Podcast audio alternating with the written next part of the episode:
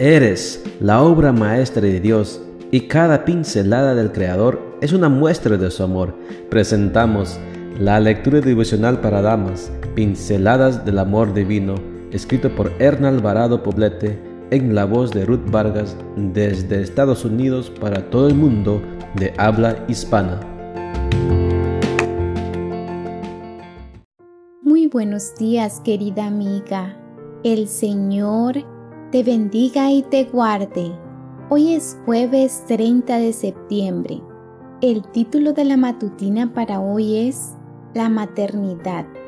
Nuestro versículo de memoria lo encontramos en Hechos 9:36 y nos dice, había en la ciudad de Jope una creyente llamada Tabita, que en griego significa Dorcas. Esta mujer pasaba su vida haciendo el bien y ayudando a los necesitados. Llevaba más de cinco años de matrimonio y una pregunta frecuente resuena entre sus familiares y amigos. ¿Cuándo llega el bebé? Esta insistencia de parte de muchos le ha provocado ansiedad y todavía más, ha deteriorado su relación matrimonial, sobre todo cuando escucha a sus seres cercanos afirmar que el sueño de toda mujer es ser madre. Es demasiada la presión que siente y esta la afecta más de lo necesario.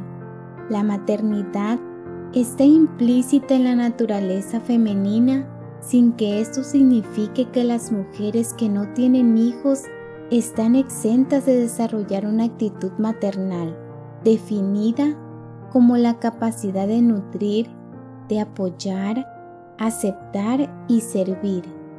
La actitud maternal libera nuestros talentos, nos hace aptas para manifestar sentimientos de compartir, de acompañar, de solidaridad.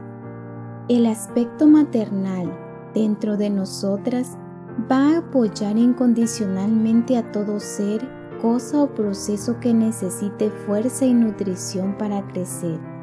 Esta actitud amorosa nos permite dar a la luz vida donde quiera que intervengamos.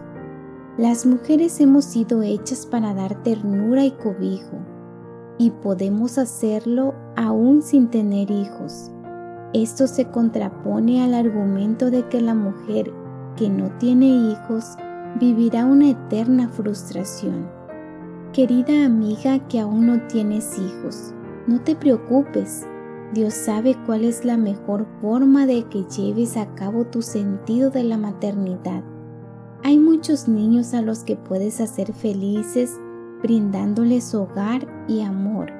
Existen muchos hijos que viven sin padres aún teniéndolos.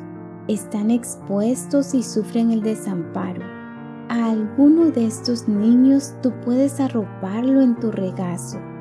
Cuidar de los demás forma parte de la sensibilidad femenina. La historia de Dorcas y su realización maternal a través de un ministerio de cuidado es un ejemplo sencillo y práctico. En la Biblia no se menciona que ella tuviera hijos, pero había asumido el cuidado de una gran cantidad de personas y al momento de su muerte muchos lloraron como si se hubiera tratado de una madre protectora. ¿Qué te parece la idea de vivir de tal manera que cuando llegue la hora de tu muerte, la iglesia al completo eche de menos todo aquello que hiciste por los más necesitados mientras estabas viva? A mí me parece una inspiración maravillosa. La pongo a tu consideración.